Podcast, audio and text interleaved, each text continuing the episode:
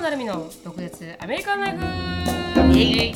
この番組はアラサーの成美とアラフィフのしのぶがアメリカの生活を独舌に切っていく番組です。インスタグラムや YouTube でのコンテンツ配信あとは毒舌コミュニティと称したオンラインサロンでは非公開エピソードとかあと独占映像なんかも盛りだくさんです。ドクアメオンラインサロンはドクアメ .com インスタグラムはドクアメアンダースコアオフィシャルそして YouTube はドクアメショートストーリーで探せますのでぜひチェックアウトしてみてくださいはいじゃあつぶやきはつぶやきからいきたいと思います。ほい。はい、私のつぶやきは2個あって、1つは、あのまあ、短いんですけど、ちょっと、んって思ったこのニュースのキャスターの一言だったんですけど、大谷し大谷翔平って言ったら、うん。大谷翔平？ベースボールベースーボールのプレイヤーで今、去年 MVP 取ったのかな？で今年もなんかその2冠に向けて頑張ってるみたいなので、でいいすごいいいシーズンなんですよ彼にとって、で日本人ってすごいこの彼の活躍をニュースであの報道するんですよね、彼だけのセクションがあるぐらいニュースメディアに、うん。あの注目されてるんですけど、で今回もなんかこう彼のなんか偉業みたいなあのやつを紹介してて、でピッチャーとしてもバッターとしても、まあ、あのダブルで素晴らしい成功を収めていろいろみたいな感じで、今回も収めそうだみたいな感じのニュースだったんですけど、あのそれに対して、あニュースレポーターの人でその彼に対彼の偉業に対してコメントする人がまず、ん。ベースボール関係者じゃなかったんですよ。いるじゃないですか。普通、普通は専門職の人に、あ、これは高校で彼の偉業は素晴らしいって言ったら分かるんですけど、そのコメンテーターがその時駅伝のなんか人だったんですよ。まあ、なんで駅伝のアスレチックではあるっていう。まあそうなんですけどね、うんうんうんでも駅伝なんだと思いながらでまあ別にそうあスポーツ関係だから仕方ないかと思いながら見てたんですよ。で新しいニュースレポーターで。その人にはノーシェードなんですけど、ただその人が、あの大谷ん翔平さんの,、あの偉業に対して、あの普通だったら普通だったら、あのプロだったらなんかこう、うん。どっちかを諦めるべきだとは思うみたいな。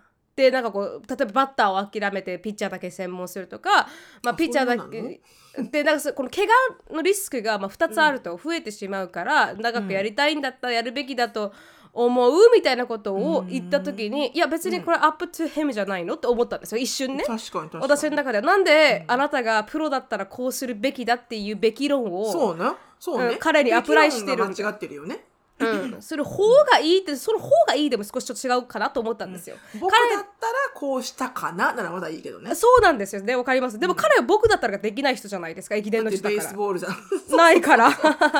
ないからね。でそれ自分のこれべあの駅伝にまあ例えるんだったらまだわかるかもしれないですけど、その一瞬にしてん？って思ったんですよそれに対してね、でもジェイコブはそうは思わなかったと。別に確かにリスクは上がるし、あのーまあ長く続けたいんだったら一つ諦めるっていう方法もあるだろうって。でも彼は、まあ、だそうだけれどもそれをしないでやっている彼はなんかこうあのーだから素晴らしいって言い方もしなかったんですよね。少しなんか、なんかちょっとやんちゃ坊主だみたいな感じ？やんちゃポスターまではいかないですけど、なんかこう素直に褒めてない感じだったんですよ。でそれでわかんないですけどそれさそれ次に言った言葉が少し私は引っかかっ、もっと引っかかったんですけおどうその言葉がなんか、あでもそうやって元気にあこう活動できてるとかこのあの健康に産んでくれた母親に感謝しないといけないですね、みたいな。両親に感謝しないといけないですねって一言言ったんですよ。うん。でも感謝するのは子供であって、大谷翔平さんであってあのもう何か素晴らしい偉業ですねって言ってありがとうございます。あもう本当に母と父のおかげで強く産んでくれてすごく幸せですって言うんだったら分かるんですけど彼に大谷翔平に対してコメントをしているのに全然違う両親を持ってきて彼に対しての偉業を褒めないっていうあのところに私はえうんえ？って思ったんですよ。だって彼のた彼のセグメントで彼の achievement を称賛するために呼ばれてて、うん。であ本当に素晴らしいと思いますってうん。言えばいいのに、うん。彼に対してね、うん。でこうあ確かに難しいことでこういうふうにね、まんな三塁三振を取ってなんとかなんとかって彼に対してコメントするんだったらいいんですけど、なんでまあそうですよ。当たり前のことですよ。親に感謝するべきだとは思うんですけどうん。それを他人がうん。言うのかって思ってなんで素直にうん。素晴らしい実績だと思いますって言えないんだろうって思ったんですよ。その時聞いてね、うんなんでなこの人がそうなのか、うんうん。あの素直に褒められないのか。で分かんないんですけど、でもジェイコブにそれを聞いたら確かに少しおかしいと、うん。うんなんかちょっとクエスチョナブルな発言だと僕も思うみたいな感じだったんで、うんうんちょっと引っかかったっていうだけの話なんですけど、引っかかりまくるねそうですよね、私科学間違ってないですよねそんな風に言われたらちょっと引っかかりまくるよねそうですよね本当なんかなななんでそんなにマウント取ってるんだろうと思うよねそうなんですそうなんです、うんだからなんか大谷君みたいなヒーローを産んでくれてお母さんありがとうならわかるけそうどねそうなんですよまさにその通りです、まさにその通りです、別に大谷君お母さんに感謝しとけよとか言ってね。いやいやいや、うんうん。あなた家族みたいな本ね、当にその通りなんですよ。本当に。ええと思って。うん。なんかなんかあるねきっとね。うんちょっとなんか苦々しいところがあるなって思って、うん。例えばアメリカのこの報道陣だった。ら例えばねす大谷すごいとか言ったりするんですけどやっぱ大谷のしょうあの素晴らしさに対してコメントを言う人が多いんですよね。うん。うん。ううんん。絶対にそのなんかこう母親に対して感謝しろみたいなコメントはあんまりなくてでもそうしかすべきですよ、ん一般論としてはね本人がそうあるべきだと思いますけどだからなんかその、なんかちょっと引っかかったっていううんのが一つ、うん、なんかええと思それは私もちょっと意外がっときますわ今の私の喉のような状態でございます本当ですかよかった、意外がしてますねうん、自分だけが少しなんかえって感じてんのかなと思いながら、うん、うんそんなことないと思う。私も意外がすると思う。うん。うん、アメリカ生活が長すぎてかぶれたんかなとか、そのテレビの前になるみちゃんがわーって出たらか完完璧にかぶれてますね。か完全に「わーって言ってて。うん「How?」とか言いながらジェイコブと「How could he say that?」とか言って話 That's してま none した。of your business, you know? Exactly! とか言って。そうそうそう What? ってなって なったとなってましたけど、まあ、それは一つ。でもう一つはすみませんちょっと長くなっちゃって、あのもう一つはシロさんにぜひ見てほしい、あのココリアンドラマを見つけましたんで、うん、なんかストーリーで見たよなるみちゃんの。そうなんですよ。インスタグラムの。絶対にシロさんが好き、今回は本当にシロさんのためだけに作られたドラマっていう感じなんで、もうそれちょっと待って。何エピソードあるのそれ。あ10しかないんですよ。おおじゃ短めなんですよ。そうなんですよ。で私るいける1日で見ましたから24時間以内に見ましたじゃあけど私速攻見るわじゃあ今週末見れる見ますわと思います、うんお願いします、であのなんて題名あ英語では「リトル・ウォメン」っていう名前なんですけど、リトル・ウォメンリトリトウォーマンリトル・ウォメンって名前なんですけど、でも日本ではシスターズっていう名前で出てるらしくて、おおうん、でこれ3人の兄弟、まあ、うん。女兄弟が中心となってストーリーが展開していくんですけど、うんうん。あの撮り方で言うとあの3人の心情とストーリーを別々にあの取り追いながら一つの,、あのまあ、事件というかこの問題に対して動いていくって感じなんですけどね。うんうんうん。であのこ、まあ、大まかに言うとうん3人の女の人たちがすごい貧乏な生活で生まれてお母さんがは蒸発しちゃうんですよ。うん。ででもなんかこう一番下は絵の才能があるんですけどうん。あの、まあ、奨学金で絵の学校に行ってて、ううんまいんですよ。めちゃくちゃ才能があるって。で上のお姉ちゃんたちはまあ我慢し1人 2, 番2番目のお姉ちゃんはあのあまりにも貧乏すぎるから多分おばさんのところにい行かされててで長女はその苦しい生活を強いられたんですけど、うん。みんな3人ともシスターズ思いなんですよね。うん。でその3人があのある、まあ、人物を中心に事件が動いていくんですけどそれに関わっちゃうんですよ。うんその人物がに対して関わってしまって人生が少し翻弄されていくっていうストーリーラインでサスペンスあり、うん。ドキドキありでも怖くはないんですよ。うんうん。私が最後まで見れてるってことなので、うん。サスリラーではないんですけどサスペンスあり、で誰も信じられないっていう。うん、あのそれがまあキーとなってストーリーが展開していく。で最後のエピソードも、えって感じで終わるんですよ。でも多分シーズン2があるからだと思うんですけど結構かなりシーズン2を濁しあの余韻を残した感じ。かなりこう引っ張られた状態で終わるの？そうですね、うんうん。そうですね。でもなんかでもあの完結してないって気分にはならないですよ。ただ、うんうん。えこういに終わらせるんだって感じですかね。じゃあそのシーズン1としてはちゃんと終わるわけね。そうですね。シーズン1としてはちゃんと終わります、なんですけど、あいいあの余韻の残し方だなっていう、うん。うん、感じですかね、うん、で非常にサスペンスであり演技もいいですし、うん。なんかこのうん。どんでん返しどんでん返しみたいな感じ、うんでかなり私あのストーリーで話した時も「あ見てます面白いです」っていう人が多かったです。多分日本のネットフリックス1位かな、おお。うん、それぐらい今注目されてますね。これは見るしかないですね、これね。まあ見るしかない。これは本当にシロさんも面白かったって言ってくれると思います。いやー間違いない。じゃあちょっと見ますわ、じゃあ私。お願いします。それが私のつぶやきでした。はい。はい。ありがとうございます。ありがとうございました。えー、ちょっと私は今風邪をひいておりまして、うんあの、まあ、もうほとんど、ほとんどというか治ってきてるところではあるんですけど、咳が 止まらなくなる時があるので、ちょっと今回私の声聞きづらいかもしれませんけど、ご容赦くださいませ。あの、私のつぶやきはですね、まず一つ目が、先週の KRBE ヒューストンのチーターのはい話のうん。月曜日を、ごめんなさい。月曜日の回収ストーリはい、ーを、あの、こんなような風邪な状態でして、私。うんあの、今週1週間はずっと私リモートワークになってるんですよ。うん なので、朝、朝早く起きてなくて、あの、完璧に聞き逃しました。すいません。全然大丈夫ですなので、彼がどのような、彼とあの、ね、あの、大学生の娘の友達と浮気をしたであろう、お父さんの、あの、と、その、はその浮気を発見したお母さんの、週末の話し合いがどうなったかわかりません。うんはい。皆さんもそれは申し訳ない。っていうのと、うんで、あともう一個、あの、ジェフリー・ダーマーのネットフリックスを見ました、全部。おおどうでした？はい。あのね、ひ面白かった。すごくうん面白かったけど、うんすごく切なくて、おうやっぱり親の、親だから親の立場に立っちゃうんですよね。うんで、その、彼結局17人殺すんだけど、うんまあその殺し方も残虐なわけ。すごく。うんうん非常に残虐。で、すいませんちょっと質問なんですけど、うん男性ばっか狙ってたじゃないですかそれって、うんあのまあちょっとエクスプレッシブかもしれませんがこう、レイプとかしてしまう感じの殺し方なんですただうん。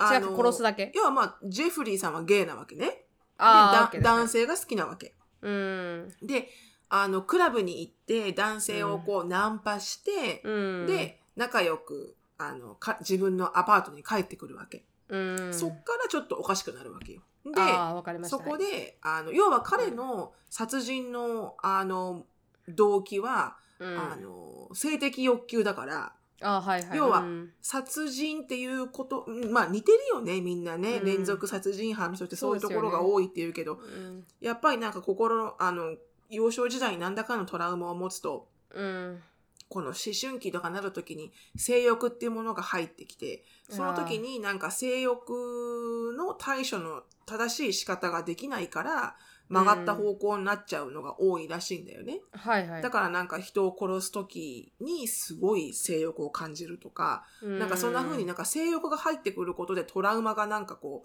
う、もっとこう、ダブルパンチで悪になっていくらしいんだけど、はいはいはい。そのサイコロジカリーのその先生の話ではね、まあ、うん。置いといて。なので、うん。そのレイプというよりかは、同意してアパートに行って、そこで薬を飲ませて、あジェフリーさんが、うん。あの、殺しちゃうわけよ。まあで、もともと彼は、あの、あの、もともと彼はこう、小さな頃から、うん。まあ、少し変わってる子って言われてるカテゴリーに入ってる子で、はいはい。で、なんでかというと、なんかこの、いろんな昔の話もしてくれるんだけど、なんかうん。お母さんがね、あの、すごいたくさん medication を飲んでるお母さんで、 anxiety とか、アラジーとかなんとかなんとか症候群とか、うんいろんな薬を飲んでて、うん。あの、ジェフリー君を妊娠してる時もなんか20種類のピルかなんか飲んでたらしいの。えー、大変。でうんお父さんはそのせいだって言うんだよね。うん。ジェフリーが、ちょっとやっぱりこのケミカルバランスがおかしいと、脳の。で、うん。でも、まあ、最終的にはそそこまでおかしいとお父さんも気づかなくて、うん。うん、で何もしなかったってあのあの時にもっと昔に、うん。あちょっとうちの息子大丈夫かなって思ってる時に、うん。専門家とか一生懸命やるべきだったって後悔するんだけど、うん。まあでもそれを置いといて。であのすみません設定は何 80s ですか？ああいつなんだろう70ね多分なんとなくそんな感じ。だって1970年代に生まれたぐらいだなあれ？あわかんない。聞いたのはただあのそういう時代は多分もしかしたらメディケーションとかをこう病院に連れていくっていう文化がなかったからまあしうん。まあ、そういう状況になってしまったのかもしれないですよね、うんっていう。多分はい。そういう感じ、私が生まれる前の話だと思う、あわかりました、うん。そんであのちっちゃい頃から、うん。なんかこの死んでいる動物とかを、うん。あのこう解剖とかしちゃうわけ。でなぜかというとそのうん。臓器のうん。臓器がこう臓器ってほら血とかに血とかそのうん。分泌液みたいなのにこうくるまれてるからこうドロドロしてるじゃない、うん。こうツヤツヤドロドロしてるじゃない？はいはいはいはい。あれに対してなんか非常に性的なこう欲求を感じるらしい。なんか昔からああいうなんかドロドロしてツヤツヤしてるものを見るとゾクゾクっとしてたらしいの。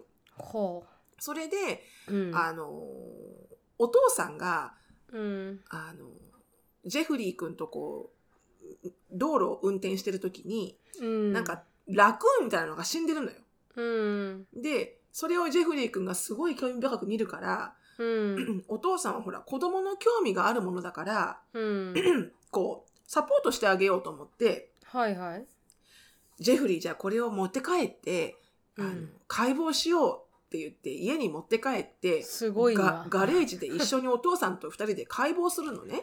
あ、はいはい。これが肝臓だねとか言いながら、これあが腸だねとか言いながら。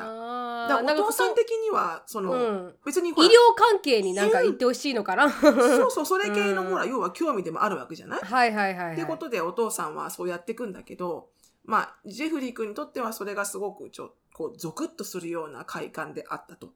で、うん。そんなところから始まってって、うん、結局はこう人を殺した後もあのずありとあらゆるところをこう切断とかしてほ例えば首を切断して、うん、あの顔を冷蔵庫で保管しておくとかあの、うん。何？このあの指とか手手手のこことかはあの焼いて焼いて食べちゃうとか、うん、あの胴体？胴体は、なんかこうなんとか酸にがたくさん入ってる樽につけといてうん、こうこの肉？肉をこううん。溶かして、うん、あの骨だけにしてからこうなんかオブジェにするとかなんかうん。いろんなことをするわけ。で心臓を出して、心臓だけは凍らしておくとか。うん、で、まあ、やっぱ要素おかしいわけよね、うん。普通ではないわけよね、うん、うん、でもあの10 17人の、うん。えー同性愛者のゲイの、ねうん。男性を同じように殺してしまうんだけど、うん、あのお父さんがうん、すごい責めるんだよね自分を。ああ、うん、もうなんかこうあのそのまあお母さんとも関係が悪くていつも喧嘩してたしちっちゃい時ね、うん。ジェフリー君がちっちゃい時。うん、であの全然こうまあそのネットフリックスのショーによるとお父さんもお母さんもジェフリー君に全く構ってないのよちっちゃい時。自分たちの喧嘩が忙しくて、うん、だからそれも後悔してるし、うん、であんな風にこうあのその辺で死んでる動物たちをね解剖するっていうのも、もしかしたら火をつけたのかもしれないとかね、うん、で最終的にはこう17人の子供あの人を殺しましたっていうふううん。にお父さんが告げられて、うん、お父さんがその刑務所に入ったジェフリー君に会いに行くんだけどうん、でお父さんがね謝るのよジェフリー君に。うん、であの僕だと。この責任は俺にあると。うん、でなんでかっていうと実はお父さんもちっちゃい時に、うん、そういいうねこう人をちょっと人のこの辺を切ってみたいなとか、うん、あこの辺ってこんな風に切っちゃったらどうなるんだろうとかやったことはないけど、うん。よくあるじゃないそういう例えばさ、橋の上から川を見たら、うん。飛び込んじゃおうかなとかさ、はいはいはいはい。わかる？そういう、ん。絶対にやっちゃいけないことなんだけど、うん。なんとなく興味が湧いちゃうみたいな時って人間あると思うんだよね。まあ、もちろん、行かない行かないってなならないけど、そんな風には。う。んうんでまあ暑い暑いよって言ってる夜間に触りたくなるみたいな感じなんでしょうね。そうそうそうそう。うん。そんな感じ、そんな感じ。で、お父さんが、まあ、ジェフリー君のやってることまではいかないにしても、うん。でも、そういった類の、このなんか、アーチっていうの？この、うん。こう、なんとも言えないこの衝動が僕にはあったと。うんで、多分その DNA をお前にあげてしまったんだって言って、お父さんがすごい大泣きするんだよね。うんで、これは僕のせいだって言って。うんで、お母さんはお母さんで、うんジジェフリー君最終的には、あの、刑務所で他の、あの、入ってる刑務所の方に、あの、殴り殺されて死死んじゃうのね。あはうん最後。うんであごめんね、スポイラーだったら申し訳ないんだけど。はいはい。で、あの、結局その時に、あの、脳みそを、うん。あの、解剖してくれってお母さんは、あの、た頼むの。専門家に。はいはいはい。うん。で、なんか連続殺人鬼たちの脳みそをこう解剖して、なんかこう、やっぱり脳のケミカルバランスとかそういうのがおかしいんじゃないかみたいな研究をしてるところがあるから、うんそこに脳みそだけを送って、はいあはいの調べてほしいってお母さんは言うんだよね。でもそれ結局、あの、調べない状態で、あの、その脳みそは破棄されるんだけど、うんもでも、見てて思ったのが、やっぱり、こう、親って、うん自分の子供がこんなことをするわけないっていうかこ根本的な、うんあの、信じる気持ちがあるんだよね。目の前にもう証拠が揃ってて、自分も俺、あ、彼は一切否定しないのよ。やりましたっていうのね。で、全部やりましたって言うんだけど、でも、なぜ、そんなにむごい殺人鬼になってしまったのかっていうことを、うん。やっぱ親って直視できない、うん。で、なんとかこう、理由をつけたがるんだなと思って、親って。うん。あ、この時こうだったからだ。あ、この時こうだったからだって、なん。なんとなくやっぱり自分たちの責任にしてしまう。うん。俺がこうしなかったから、お母さんがメディケーション私はたくさん飲んじゃったから、きっとあの子の脳みそはケミカルバランスがおかしいのよとか、うん。なんかこう、何かやっぱり説明つけないと、ククロージャーにならないんだろうね、親ってね、きっと。とだからなんかこう、その、私はそこを見てて一番切なかったんだけど、うんえ、エリカはエリカでやっぱ全然親じゃないから、今。うん親じゃないから、彼女はこう彼女としてこう思うところが全然違ってて。私が見た後にエリカが一日開けて全部見終わって、うんで、エリカが、マミ、すごかったね、あれ、ってなって。うんで、エリカが言ったのは、結局、あの、なんだっけな、この、人を殺すっていうことに対して、あの、すごい、こう、悪いことだとは分かってる。うんだから隠すわけじゃん。うん殺した後に。うん隠すってことは、悪いことをした。捕まりたくないっていう気持ちで隠すわけだから、うんそこに悪いことと正しいことの、あの、判断する、あの、能力はあると。うんで、判断する能力はあるのに、なんでそこまで、あの、殺してしまうのかっていう、あの、たとえそれが性欲と紐づいたとしても、うん悪いことって分かってれば、どっかで罪悪感って出てくるじゃん。ああ、なんで僕はこんなことをしてしまったんだっていうさ、うんどうしても止まらない衝動なんだけど、うん同じだよね、ダイエットと。ああ、うん食べちゃったチョコレートっていうのと一緒じゃん。あはいはいはい確かに食べないって決めたのにみたいなさ。うんまあそれのススケールめっちゃ大きい版だけど。だから 彼、なんでそういうジェフリーには罪悪感っていうものが一切ないんだろうっていうところにエリカはすごい興味が湧いたみたいで、ほやっぱ違うな、このライフステージのあの、ステージによって、そねの映画の見方の感覚が全然違う。う私はなんでジェフリー君が罪悪感とか、そういう連続殺人鬼の人たちが、あの、共通して、あの、後悔とか、うん。罪悪感とか、罪に対する償いの意識は一切ないっていう共通点があるらしいんだけど、うん。でも、それがイコール、悪いことと正しいことの判断ができないとは結びつかなくて、だうん。どうしてその罪悪感っていうものが植え付けられなかったんだろうっていうのが、なんかこの、まあもちろん専門家の人は多分なんとなくの答えを持ってると思うんだけど、おそらくその幼少時期から生まれてくるトラウマにいろんなものに紐づいてるんだと思うんだけどね。うんきっとね。うん。でも、この、あの、やっぱこ、あ、あこのやつの、同じ一人の人間が、うんこんな風になってしまう可能性があるんだっていうことが一番怖いね。うん確かに人間が一番怖いなと本当に思いましたね。これでドラマ形式で流れてくる？それとドキュメンタリー形式っぽく流れてくるんですか？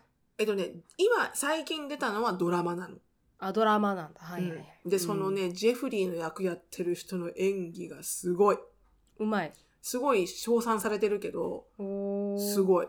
あへで、実際のドキュメンタリー版もあるのよ。そのジェフリー、はいはいはいはい。ジェフリーの、あの、第五の、あの、代弁の弁護士の役を買って出た女性の人がいるんだけど、はいはい。その人が、もうもう何十時間で喋るんだよね、ジェフリーと。うん。刑務所でね。それを振り返るドキュメンタリーもあるのよ。はいはいはいはい。それにはうん。本人の映像がたくさん出てる。あはいはい。じゃあ2つあって今最近出たのはもう本当にドラマで作られた？うん。うん。うん。そうそうそう。まあ、かなり、ね、とも言えないですね。なんとも言えない。でも今一番一番アメリカではあの人気があるドラマですよね。うんそうなんだよね。そう。ナなんンバーワンですだけど、やっぱり、うん。いろんなこのメディアの人が、やっぱりすごくこう、あの、強く、なんだろう、世論に、こう、すなんだろう、こう、ちょっと打ち止めじゃないけど、あの、うんそのアイドル視をするなと。まあ、な、そうですね。なるみちゃんも言った通り、うん。あの、これは連続殺人鬼なわけでう、ん。17人もの人を殺してしまったわけだから、うん。あの、間違いなく、これタイタイミング的にハロウィンじゃん、今が。ああ確かに確かに。だから、don't you dare うん。cost, あの dress up like him ああそうか。すごいたくさんの人が言ってる。うん。あのでもそうですよね。ドレスアップをして、うん。あの、アイドルショーをすることってのは絶対に許されちゃいけないと。うん。うん。で、本当に、ほら、うん。その、ほら、何 ?13 日の金曜日のジェイソンとかさ、エルム街のうん。彼とかは、ほら、じ実在しない、ただのそうですねフェイクのね。そう、キャラクターだからいいんだけど、うん。彼は実在して実、じ実質的にね、ぎうん。犠牲者がいる人だから、うん。もしあなたの娘が殺されていたとしたら、うん。その殺した人の衣装を着て、トリックアートとかやってるのどう思うみたいな。うん。そりゃそうだと思って。うん。でも、絶対いると思うんだよね、必ず。それはモラルモラルが結構問題視、うん、問題視されてますからね、このトゥルークライムであるべきこととして、あまりにもビクティムを、あのなんていうか、えー悪い人なのにすごく色づいて書かれてはい。書かれ書く脚本が多いからだってうん。メガネ1000万円以上で売れたしそのダマさんのメガネ、ねそれうん。でそれそういうことに対してそのファンクラブぐらいもできるぐらいらしいんで、うん。ちょっと少しね、あのそのモラルが問われてますよね今ね。いろんな意味でね、本当ですね。うんうん、まあ難しいとこですけど、ううん。んでも一つのドラマとしてはすごくあの面白かったです。いろんななんかこの人種差別のあの時代でもあったから、まだね、うん。色濃く残ってる。だからそういう黒人のおばちゃんが喋ってたよ電話で一生懸命。ああはいはいわかりますわかります、うん。で、あの黒人のおばちゃんはずっと無視されるのよね。黒人だから。うん。うん。何回も言ってるのに無視されてるわけだよね、警察に。何回も同じところで殺されてたんですか？おそう、あのアパートで、あのアパートで、うん。あのアパートで、えっと、14人殺したのかな？ええうん。ひどい。でそれで聞かなかったんだ？お何もばちゃんの意見がずっと無視されてたりとかね、いろんなところ。だからその、ジェフリー君も自分白人じゃん、うん。でも犠牲になってる人たちはみんなこう、高活色の人だよね。黒人とか、あーはいあのはい中近、黒人とか、このラテン系の人とか、うん。メキシコ系とか、あとアジア系とか。うん。だなんかこう、昔はやっぱりその、なんとなくこの白人が、そういうちょっと、位の低いとされてる人たちをこうの方がピックアップしやすいとか。確なんかにそういうなんかこう人種差別的な背景も問題視されててそういうなんかこのものもちゃんと入ってて、うあのいろんなものがねあの興味深かったですとっても、まあ、悲しい話ではあるけどね、すごく。うん。うん。わかりました。ありがとうございました、はい、でした。はい、うん。はい。でははい。次のコーナーに行きたいと思います、ちをに気持ちを切り替えて。切り替えてお願いします。はい。次のコーナーですね。えー、毒舌ミニチュア英会話レッスン。Let's speak English with attitude. で今日はですね、えー一つ賢くなりましたうん。あのーなんて言ったらいいの？これ。一つ賢くなりましたね私。うん。私は今日なんだろう。一個学んだわ。みたいな。うん。それはちょ直訳だな。うん。あのですね、えーあいこれ、これ、これね、これ選んだけど、うん。なんかこう、大した、大したもんじゃないなと今気づきましたね。ラランド？I learn something every day. あ、I learn something every day。あ、それめちゃ使っめちゃくちゃ使うんですよ、レンさんが。うん。ジェイコブのあのステップファーターさんが。いつも強ってますね。あ、本当、うん。うん。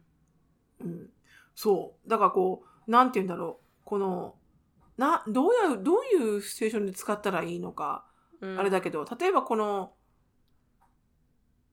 なんだろう。なんだろう。知らなかったわみたいなことが起きたときに、うん。お I learn something every day.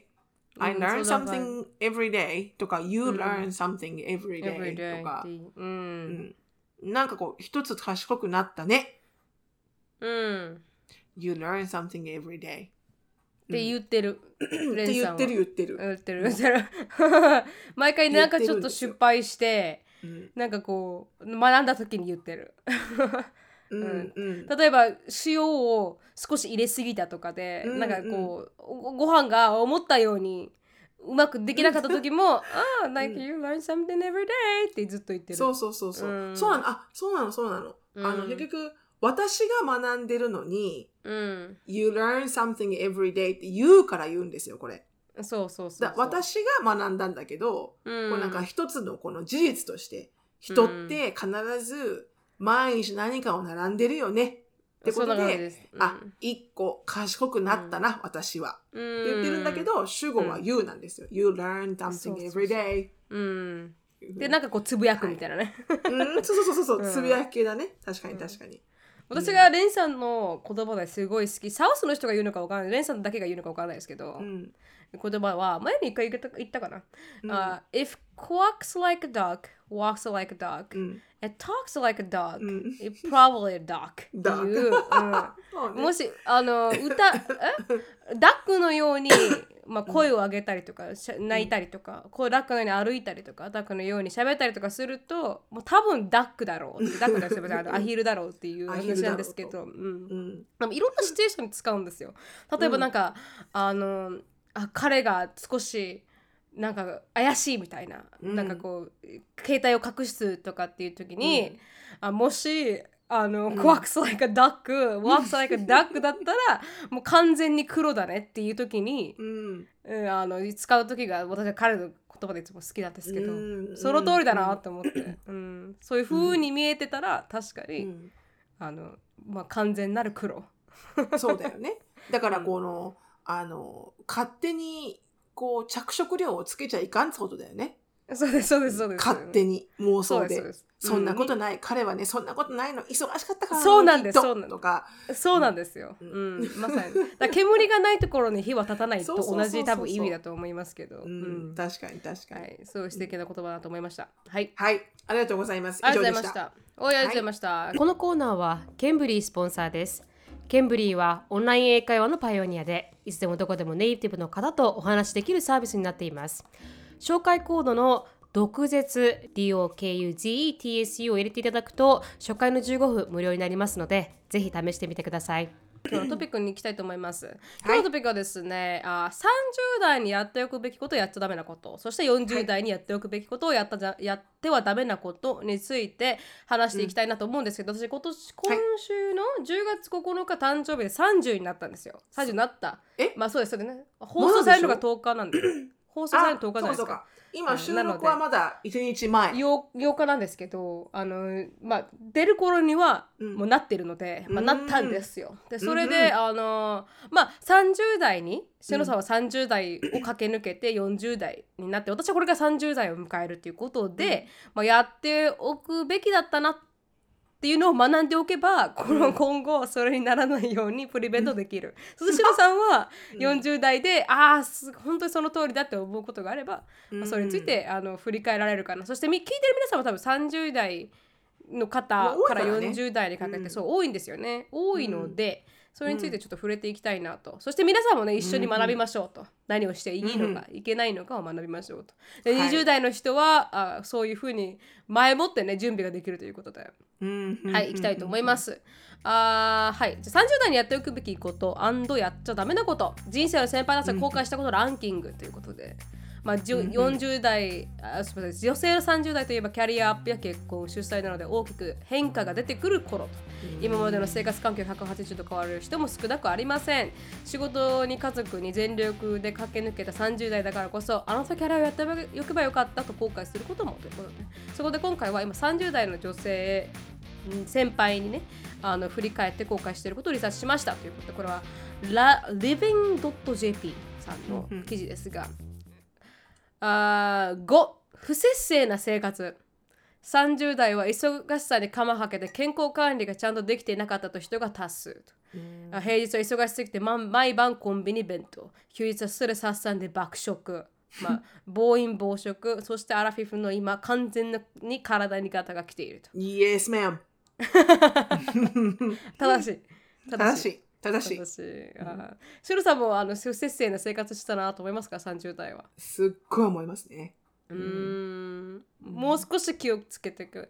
あもう少し何を気をつけたらよかったなと思います？健康面に関してですけど。うん。もう少し確かに本当にあの正しく食べなきゃいけないものをバランスよくしっかりと食べてればよかったなとは思いますね。うん、ジムに行っとけばよかったって、習慣つけとけばよかったとか思います？30代で、うん。それも思うしどでもどっちかっていうと、うん。食べ物の方が多いかな。うーん。なんかもう少しさいもうもうちょっと早い段階からあの、ニュートリションを考えていけばよかったみたいな。もっとこう せ、ね、こう摂取してくれる年代じゃない、はい。うん。今一生懸命とっても、もうお腹いっぱいです。いりませんって体に言われちゃうから。確かに確かに最近ジェイコブは健康診断日本のところで受けててかうん。胃が胃が胃が痛いっていうからやったら、病院に行ったら内科に行ったらなんか血液検査と尿検査して、うん。中性脂肪が多いって言われたんですよ。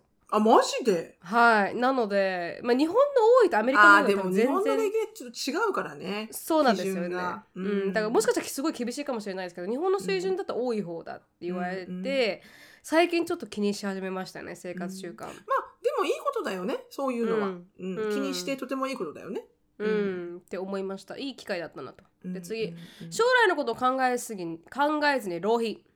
20代の時に比べて収入も増える30代。少し余裕が出たことにより散財してしまい結果的に貯金ゼロというケースもと。うん。一人暮らしをしたのでお金がなくなったと。結婚するにも貯金ゼロだったので親頼みだった。飲み代に高額を使っていたと。うんどうでしょう？これはないですね。っていうのももう256からアメリカに来てて、はい。そこからもう貧乏貧乏暮らしだったんでずーっと。働くものは働くものは全部あの、うん。生活に取られていくっていう生活だったんで。うん。暴飲暴食とか、あの豪遊とか、うあんのそういう経験は一切やっぱないですね。子供がい,うん。い、いいたらやっぱできないよねやっぱねあーそうですね。とあできる人もいるけどできづらいとは思うよやっぱり、うん、子供にお金かけてしまうとか、ううん。ん。ただ実際に唯一後悔をしてるのは、うん。あの今の金融リテラシーを20代からつけとけばよかったっていうのはあるよね、うん。うん。そしたらもっと違う風に毎月毎月はけていく50ドルでもあの二十何年前からやってりゃ今はすごいことになっただろうなって思うのは唯一、うん。もう少し、うん。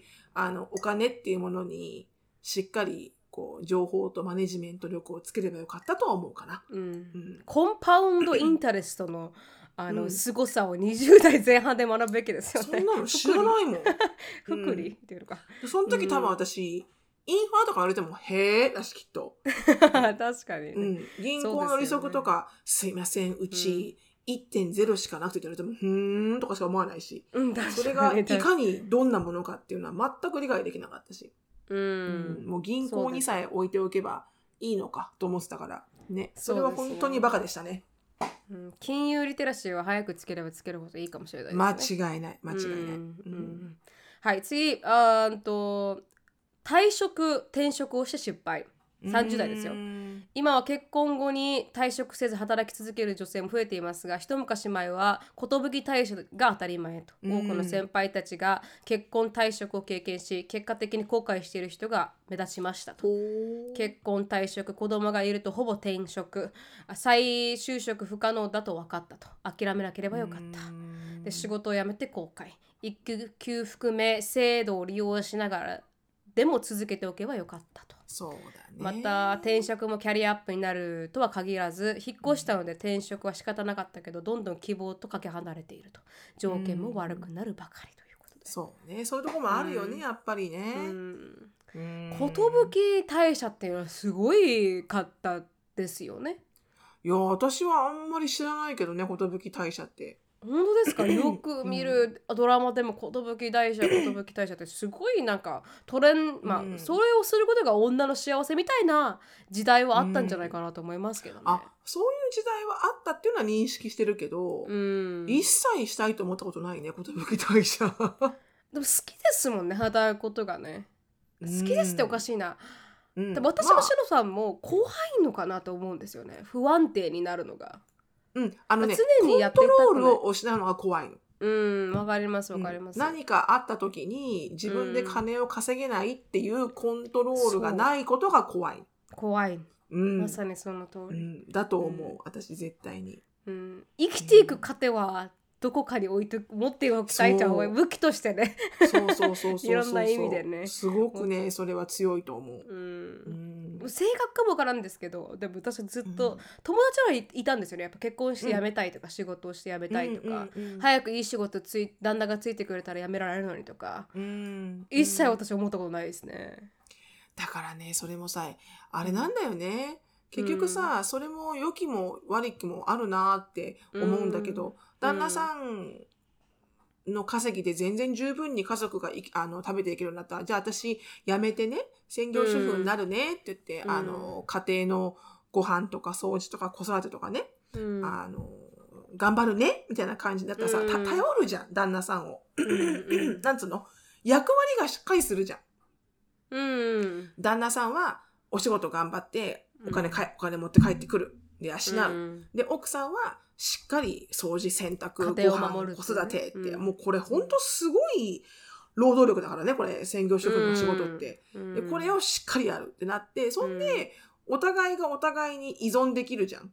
うんお奥さんは旦那さんの経済力に依存できるし、確かに。旦那さんは奥さんのそのマルチに働くその、あの子育てとかいろんなことにもう全部か家族の家計の運営を任せられるじゃん。うん旦那さんが。だからお互いにお互いこう頼り合って支え合って依然、うん。依存していくようになるから、なんかそれが上手な夫婦の形にも、あの、そそれがあるからこそ上手な夫婦に育ってってる人もいるよね、やっぱりね、いらっしゃいますいらっしゃいます。うん。で私の感覚だと性格上多分、うん。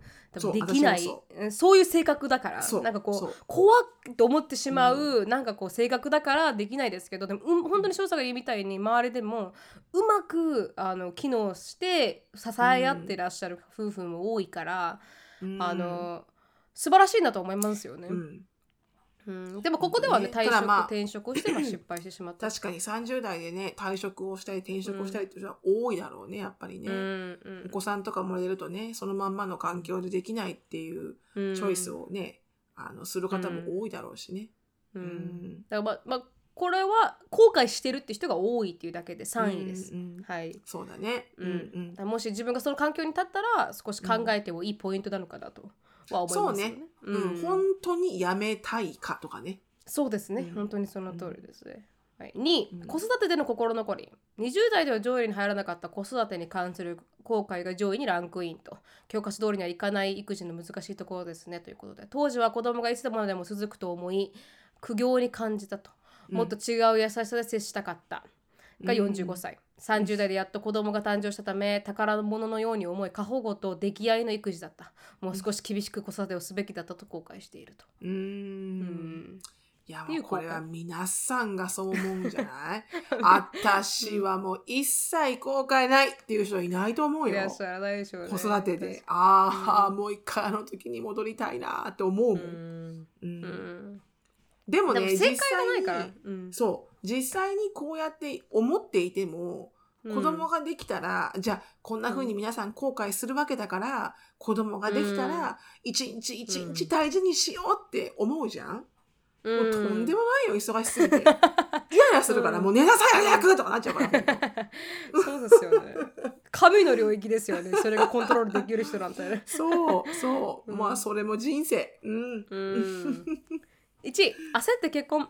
20代同様うん。30代でも結婚がトップリートしかし20代ではもっと遊んでおけばよかった。20代の後悔はもっと遊んでおけばよかったというニュアンスになるに対し、30代は周りがどんどん結婚していくから焦って決めてしまったというそういう結婚して後悔。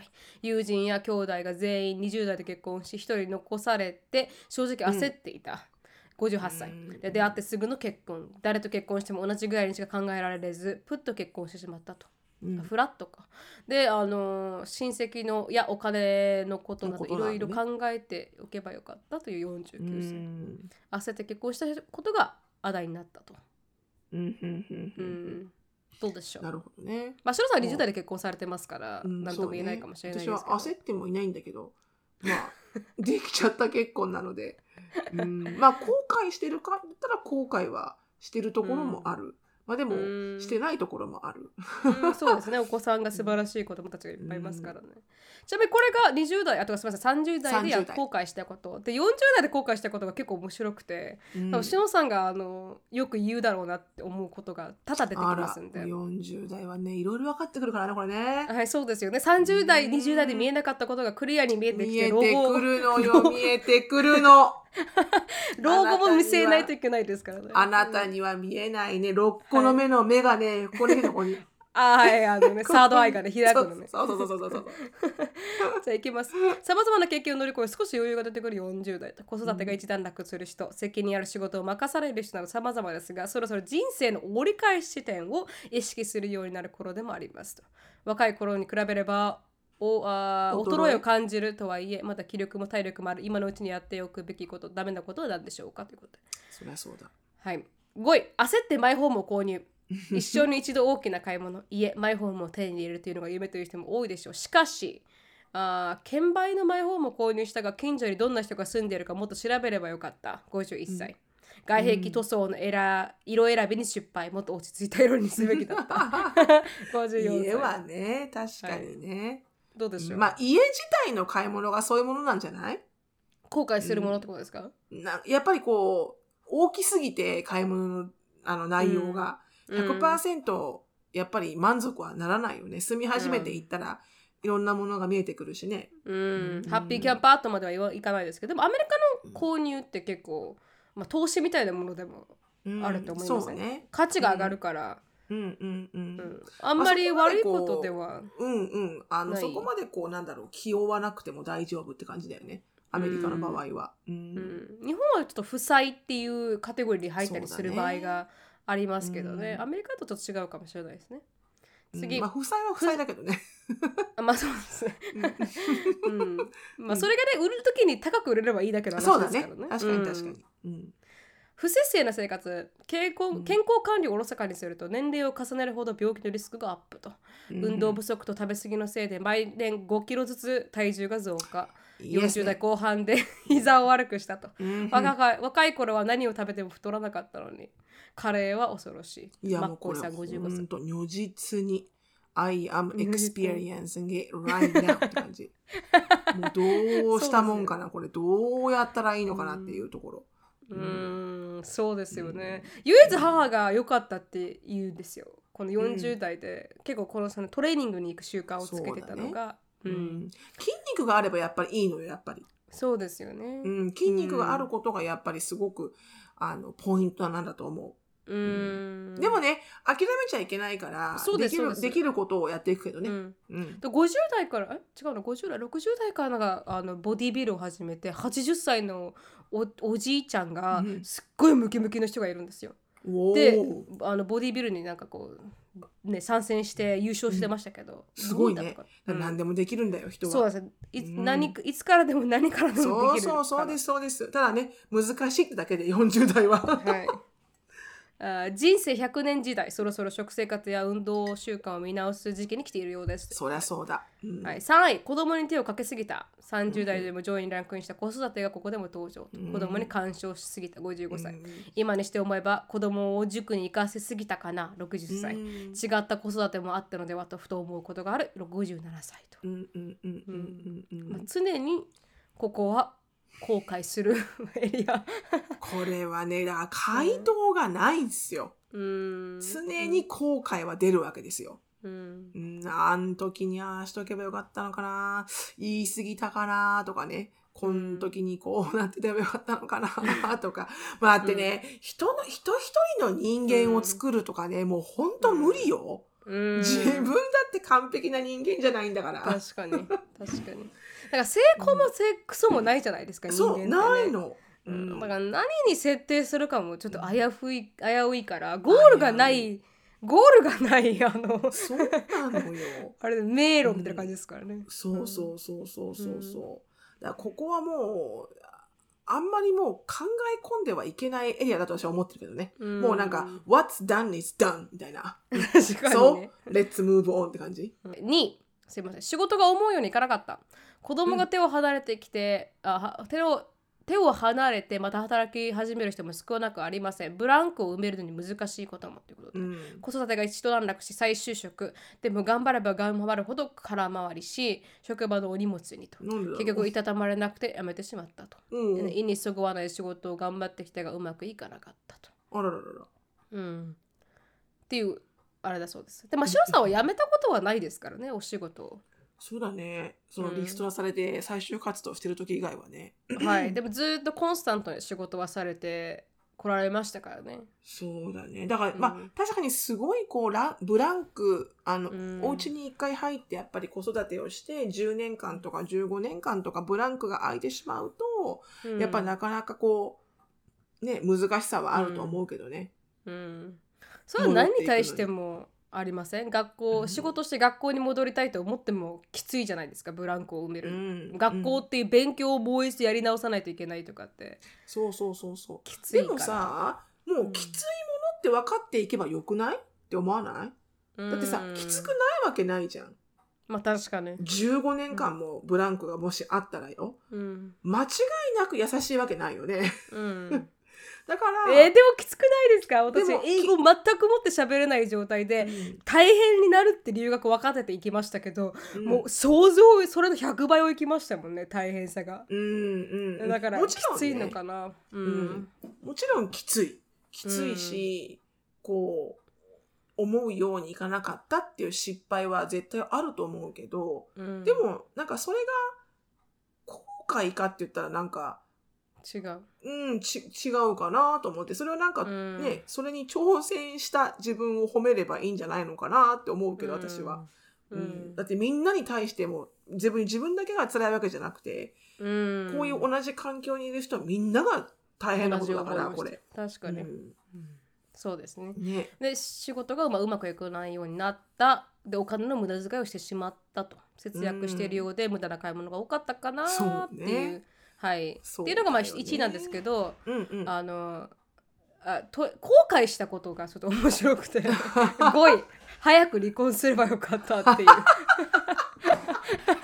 なんか塩さんが言ってたなと思って、いや間違いないですよ。うん。うん。我慢せずに40代のうちに離婚しておけばよかった、うーんそうですね。うん。あのね我慢もうん。あ私思うんだけどね。うん。我慢することでうん。自分がベネフィットにならないならうん。それは我慢ではないんですよね。ああまあ名言出ましたね。出ましたから出ましたか？ら名言出 Can ま I した。get ね an amen? ね Can I get an amen? 出ましたこれ。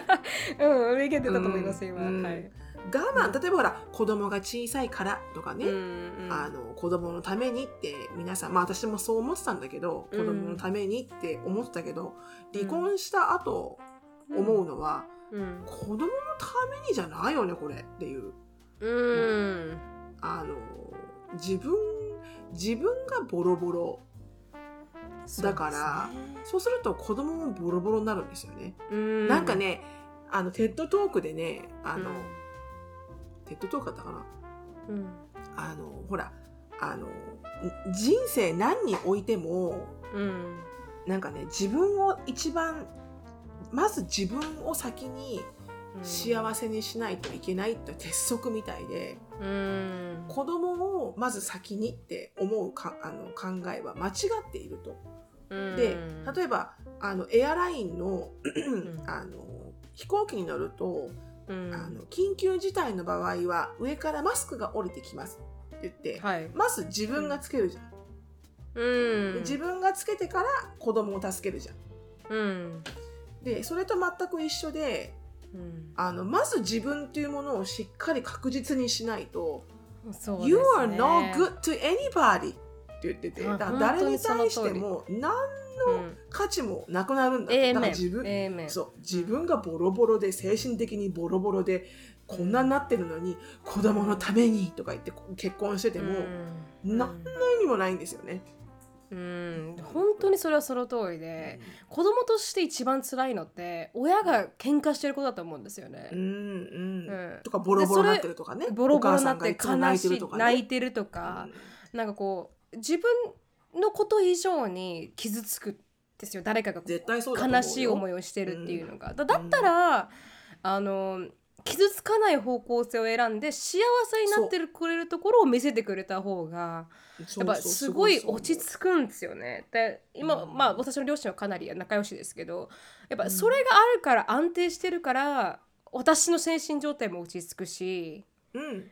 なんかこのジェイコブが安定してるから私の精神状態も落ち着くしっていうのでうん。なんかこう意外にうん。その本当に人さんが言うみたいにうん。本人が誰か親が落ち着いてないときついですよね子供はね。うん、それはそうだと思う。だってうんそっからねセーフハウスをもらうわけだからそうなんですよ。子供はね。うん。だからそこはもうファンデーションをがっちりか固めといてあげないと、でお父さんとお母さんが離婚してるとかしてないっていうのは一切関係ないんだよね。関係ない。本当お父さんとお母さんがしっかりうん。インディビジュアリーに子供を愛してれば、そうなんですよ。だからジェイコブの場合も今、まあ、両親が離婚して、うん。おお母さんの方はすっごい幸せな結婚生活をされてるんですけど、うん。やっぱ安安心するみたいですもん、うんうん、あの頃よりかは、うん、うん。そりゃそうだ。うん、だから本当その通りだなと思いますね。だからねよく日本人が考えがちな「うん。いいの。私さえ我慢すれば」とか、うんいいのいいの私さえ犠牲になればとかそれね絶対やめた方がいい。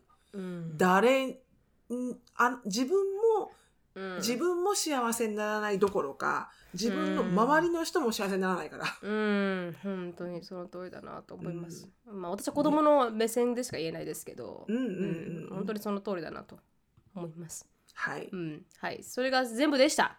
はい。はい、ありがとうございました。ななみちゃんはそれを聞いてじゃあ30代どのように過ごしたいと思いますか？30代はもう少しあの、まあ、移住してきてあの運動のルーティンができてないんですよ全然。うん。6ヶ月ぐらい経ってまだ昔は毎日ジムに通わせたりとか週に2回少なくとも2回はジムに通ってたんですけどうん。それが崩れてるんで、まあ、生活習慣をもう少し見直していきたいなっていうのが30代、うん。うん。で、あーうーん何まあそうですね家庭キャリア、うんまあ、貯蓄もう全部もう少し見据えた上で、うんまあ、一年一年一生懸命生きていきたいですかね。立派な回答でございますいわ。や全然全然。立派な回答でございます。まあ、周りに素晴らしいあの先輩方が私の場合多いので その方のあのワイズな知恵をいただきながら、うんはい、うんあの30代は頑張っていきたいなと。で末永くねポッドキャスト続けてられたらなと思いますけどね。ね、じゃあじゃあさ40歳になる頃なるみちゃんがこれから10年後、に2032年、はいはい。40歳になるなるみちゃんはう、ん。例えばね40になった私は、うん。何に対して一番幸せを感じてると思う？想像して。想像すると不安定じゃない生活にそうあの安心を感じてると思います。うんうんうんうんうんやっぱり私が選んだ道って結構あのアップダウンが激しい、うんまあそれは、まあ、父も同じことを言うんですけどそれがこう、うん自分でやっていくっていう道を選択した人は常になんか。こういつ何かが起こってもおかしくない状況に立たされながら新しいことを開拓していかないといけないじゃないですか。うんうんそれができれば40代になってると落ち着いていかれると嬉ましいな。あ、ある程度形になってね。あそうですそうですそうです、はいうんうんなってて、ね、くれたら嬉しいなとは思いますけどね。うん。うん間違い精神的にもう少し安定してくれると、あの一喜一憂しないうん。ドンとしのさんみたいに構えられると嬉しいなと何言ってるのあなた。私いまだに一喜一憂してるじゃないですか。一喜一憂しまくりのババアですよ私。もう T シャツ着たいぐらいですよ一喜一憂って。そう。でもうんうん。わ、かるわかる。でもわかります、うん。あの開き直りはあるよね。はい、うんうん。なるよなるみちゃん。40歳10年ですかね。10年後そういうふうにあの描いてる自分に絶対、うん。ううん。んなるなる。だから一気そうですね。この20代の頃のセンシティブなものはうんうんうん。30代で少し乗り越えたいなと、そうだねそうだね、うん。40代にはねあの非常にね捨てるという感じが出てるから捨てるという感覚感覚、うん、これが40の代名詞。捨てる。あ捨てる。プライドはを捨てるとかね、いはい、はい、全部を捨てるとか、うん何かもねこだわりを捨てるとかね、もうなんか関係なくなるのもうそんなのもう素晴らしい。Nobody has a time for that みたいな感じ 確かにね。いろんなことがあるからね。そうそうそう自分以外のことがどんどんどんどん増えていくとね。確かに。そうそうそううん。そうですね。あのそう思える40代になれるように30代を駆け抜けたいなと。行きましょう行きましょう。はい楽しみましょう、30代楽しいよ、うんって聞き私ます。はなんか好きだけどな30代も30代で。とってもなんかこう、嫌だったって覚えはあまあその結婚生活云々はばまた別にして、あはいはい、ううん。ん、一切ないかな、うん、すみません。ちなみにシロさんってい何歳ぐらいにあ30代に離婚を経験したんでしたっけ？40代に離婚したのは40代だよ。離婚ああ40代か。ちょっと待ってねちょっと待ってねエリカが11歳の時だからうん。えっ、と25で産んでるから。うん。あ違うか30代だ。36の時か。367で離婚したんだ。30代でも決断してたんですね。決断はね決断的にはもう26とかそんな感じ？早い。早い。早い。ぞうん早い。早い。早い。おぎゃーって時だから。早すぎるあ そうかそうそかそうん。うん。そうそうそう。そう、ん。でもで我慢の時代が10年ぐらい続いたって感じですね。うん。あったね、うんあれはなんかこう我慢というよりかうはん。うん、そうだね。自分ハッピーじゃなかったな。うーん。思い直すとね。でも、こうなんだろうほら努力をしていけば、うん。絶対いい方向に進むであろうという、うん。あの分かります？あの日本人がこの願掛けをするような思い、裸足で寒い中神社に毎晩毎晩通えば、あはいはいはい。私のうん。思いは、ね、届くみたいな、ないないないうんない、それはただね 足が肌がボロボロになって足が痛くなって ね確かに。体調は風邪ひいて終わるだけだぞうん。っていうね、確かに確かに。その通りですね。自分を大事にしましょうっていう感じですかね。そうそうそうです。自分が一番大事です。はいありがとうございました。はいはいそれが今日のすべてでしたすみませんちょっと時間が押してしまいましたがはい大丈夫ですここで終わりたいと思います。Thank you はい so much for listening. I hope you're having a wonderful day. Please follow us on the podcast. あの、レビューもよろしくお願いします。お待ちしております。はいポッドキャストに対するね。で、LINE のスタンプもありますので、ぜはいひチェックアウトしてみてください。はい Thank you. ルーティンを崩したかわかんいや、もうここで終わります。はい、バイバイ。はいありがとうございます